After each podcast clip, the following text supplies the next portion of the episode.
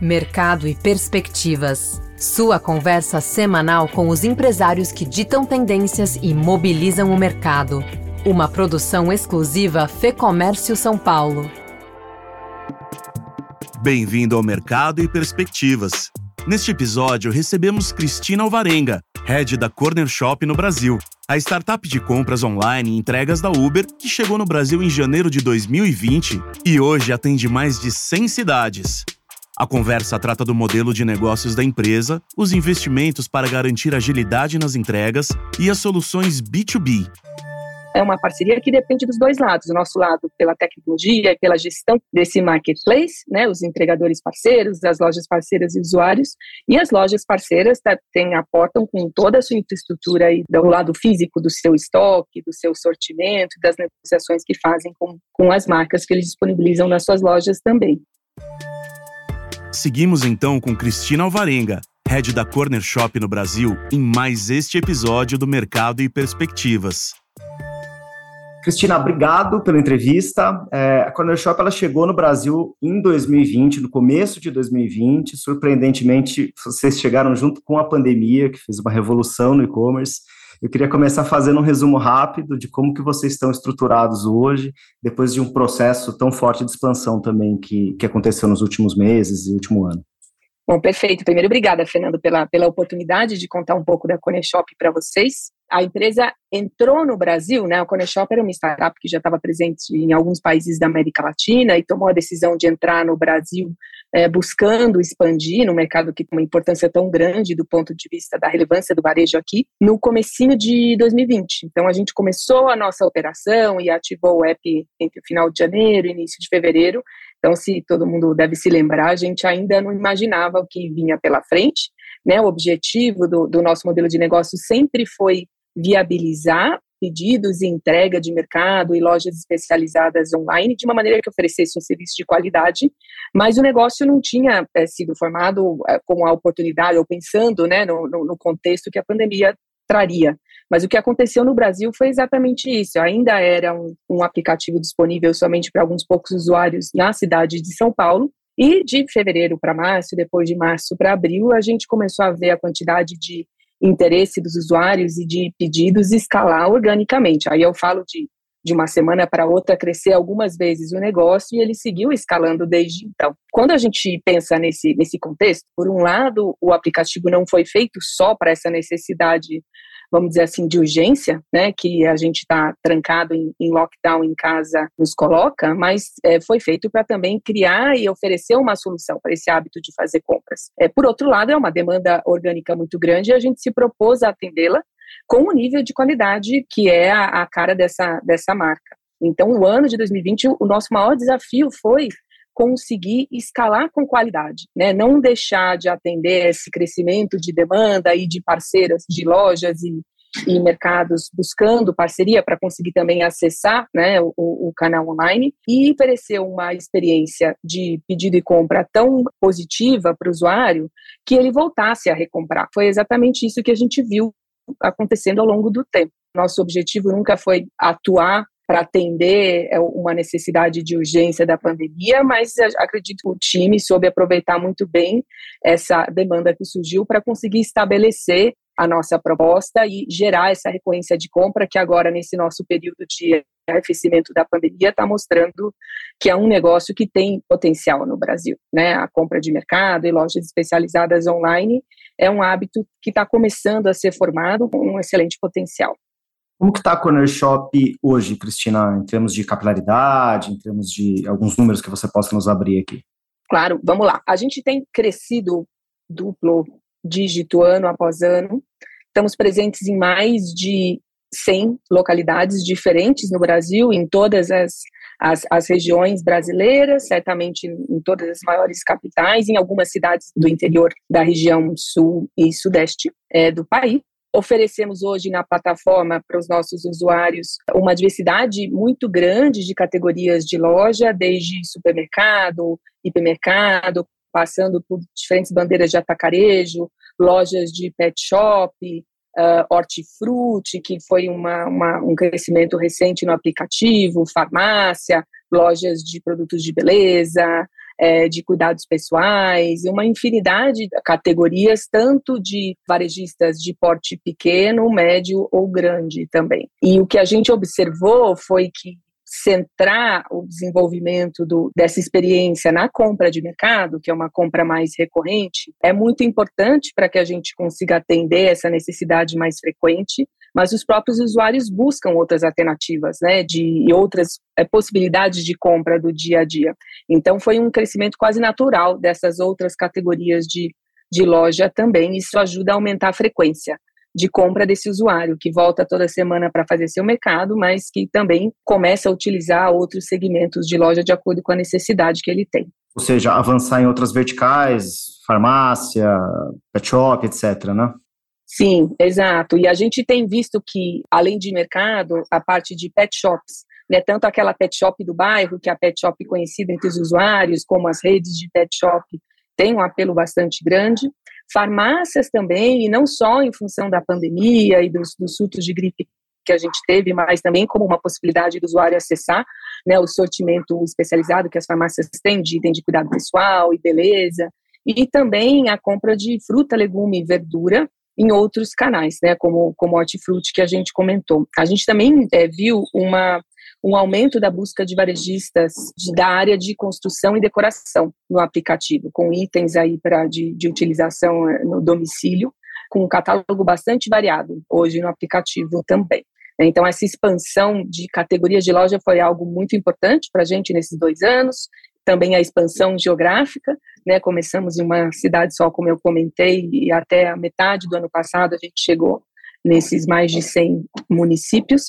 E, por último, acho que a, a novidade é, que a gente tem no aplicativo, ainda com atuação, por enquanto, concentrada em São Paulo, é um serviço de entrega rápida. É algo também que a gente esperou um, um o momento em que a gente tivesse cooperação madura o suficiente com um parceiro interessado e com a mesma agenda que a gente de desenvolver esse tipo de modelo na plataforma, que é a, a rede Carrefour, e a gente hoje tem uma bandeira que chama Carrefour Já no aplicativo, em pontos estratégicos de São Paulo, que se propõe a oferecer entrega rápida em cerca de 15 minutos para os usuários em determinado raio de atuação dessa loja.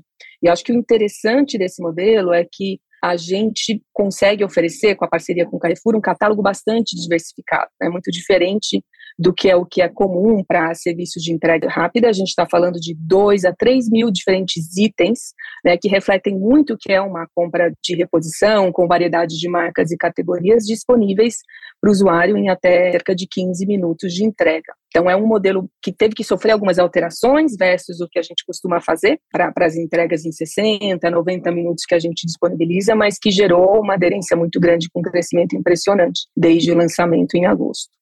Até porque agilidade, rapidez tem sido uma questão cada vez mais central quando a gente fala também experiência de compra, tem sido um dos pilares uh, fundamentais, né?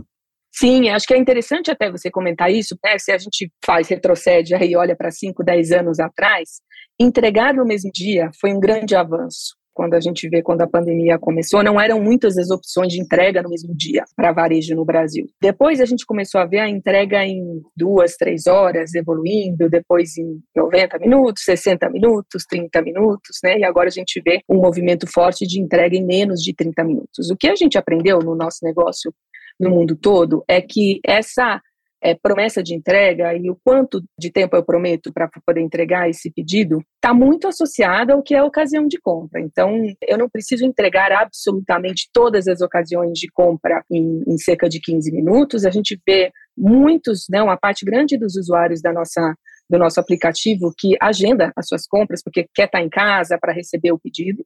Né? Então, não necessariamente a entrega rápida é uma boa proposta de valor para esse segmento, mas, por outro lado, existe também aquelas ocasiões de conveniência, de urgência, em que essa entrega tem uma aderência muito grande. Então, quando a gente lançou o serviço, o que a gente percebeu é que ele veio de forma bastante incremental ao negócio, como oferecendo e preenchendo uma lacuna e uma necessidade desses usuários para essa compra mais urgente e mais de conveniência, é, e gerando uma retenção e uma recorrência de compra muito interessante. Então, no final das contas, quando eu olho sob o ponto de vista do varejista, né, é, o que a, a, loja parceira da Corner Shop quer é conseguir oferecer uma boa proposta de valor para esse usuário, independentemente da ocasião de compra que ele tem. E essa compra mais rápida, ela preenche um espaço importante aí para ocasiões de, de consumo de algumas categorias de produto.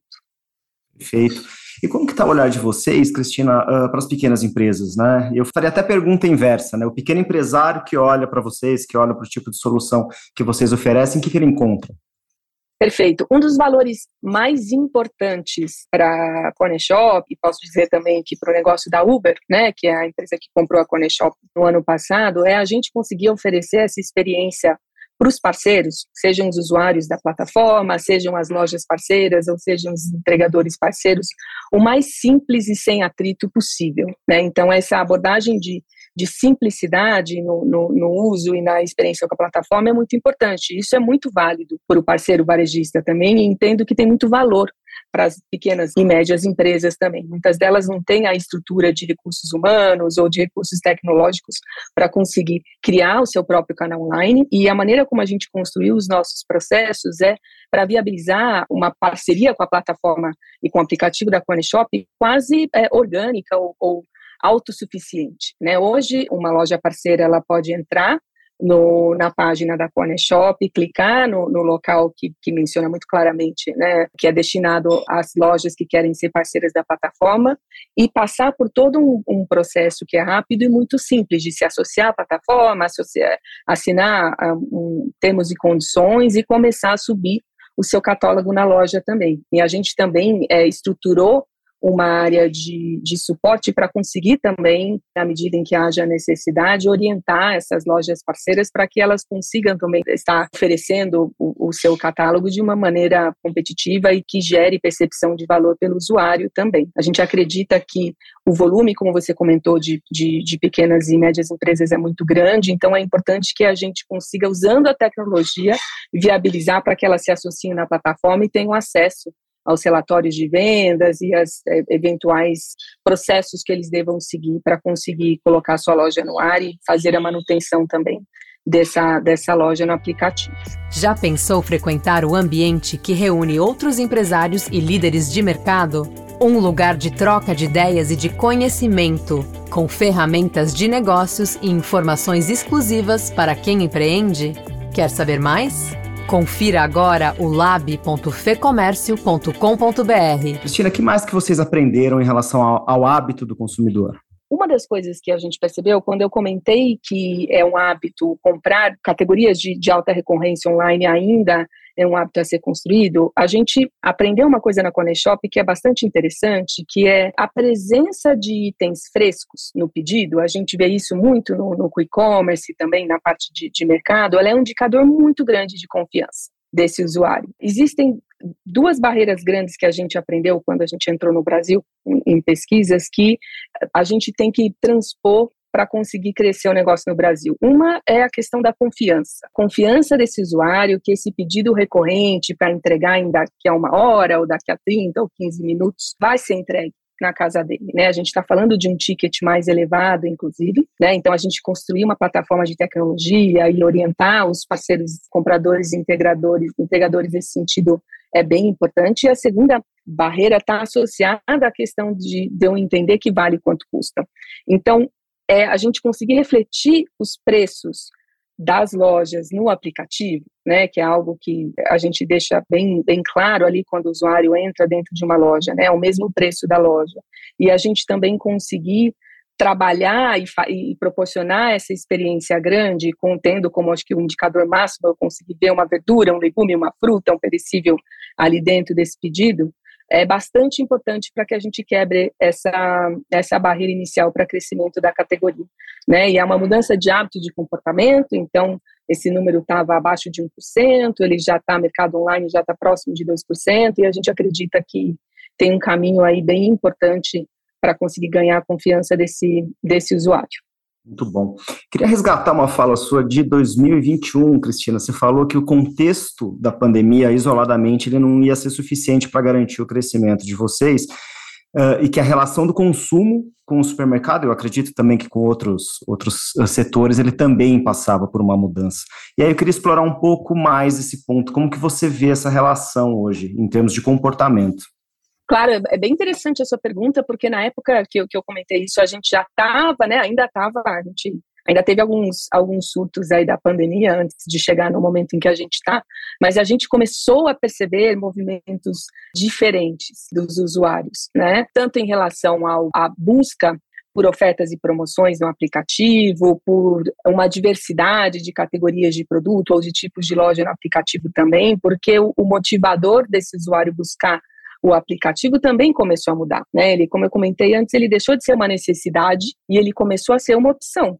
Né? Existem diferentes maneiras de comprar mercado ou loja espe especializada no, no, no, mundo. A gente não entende que categoria de, de, de comércio online para esse tipo de compra re recorrente, ela está consolidada no Brasil. A penetração de mercado online no Brasil é menor que 2%. Né? Então, o jogo é muito mais de é, fortalecer um hábito e gerar essa recorrência para o usuário, né, do que de competir por uma fatia de mercado ou algo nesse sentido. Então, a gente começou a perceber que oferecer um catálogo atrativo e um serviço de qualidade ficou ainda mais importante para a retenção desse usuário, porque ficou ainda ficou mais desafiador atrair um usuário para experimentar nesse momento aí de, de arrefecimento da pandemia também. E acredito que as lojas parceiras no aplicativo têm um papel muito importante nesse processo, porque a, a expertise que a Corner Shop by Uber tem é em tecnologia para intermediar pedido e compra de produtos online, né, principalmente esses de giro rápido. Né, o expertise do varejista é entender qual é o sortimento de produtos e as marcas que são mais atrativas para o usuário, que tipo, como eu posiciono o meu preço para determinada localidade ou para determinado perfil de consumidor, como eu, eu planejo a demanda e reponho o meu nível de estoque para garantir que esse item está sempre disponível. Então, são, é, uma, é uma parceria que depende dos dois lados, o nosso lado pela tecnologia e pela gestão desse marketplace, né, os entregadores parceiros, as lojas parceiras e usuários, e as lojas parceiras tá, tem, aportam com toda a sua infraestrutura aí do, lado físico do seu estoque, do seu sortimento, das negociações que fazem com as marcas que eles disponibilizam nas suas lojas também. Então, ficou mais evidente que para é, conseguir chegar ao potencial máximo do varejo online, que ainda está engatinhando no Brasil, é importante que a gente, cada, cada membro aí desse nosso marketplace, aporte com, com seu conhecimento. Né? Hoje a gente percebe que existe uma base de usuários extremamente leal ao serviço de, de compra recorrente no aplicativo, que começa a adotar vários formatos, o que pode ser muito interessante para uma, uma loja parceira de menor porte, que venha complementar essa compra recorrente, de eventual de um mercado grande que o usuário faz na plataforma, mas com um usuário muito mais exigente. A barra subiu.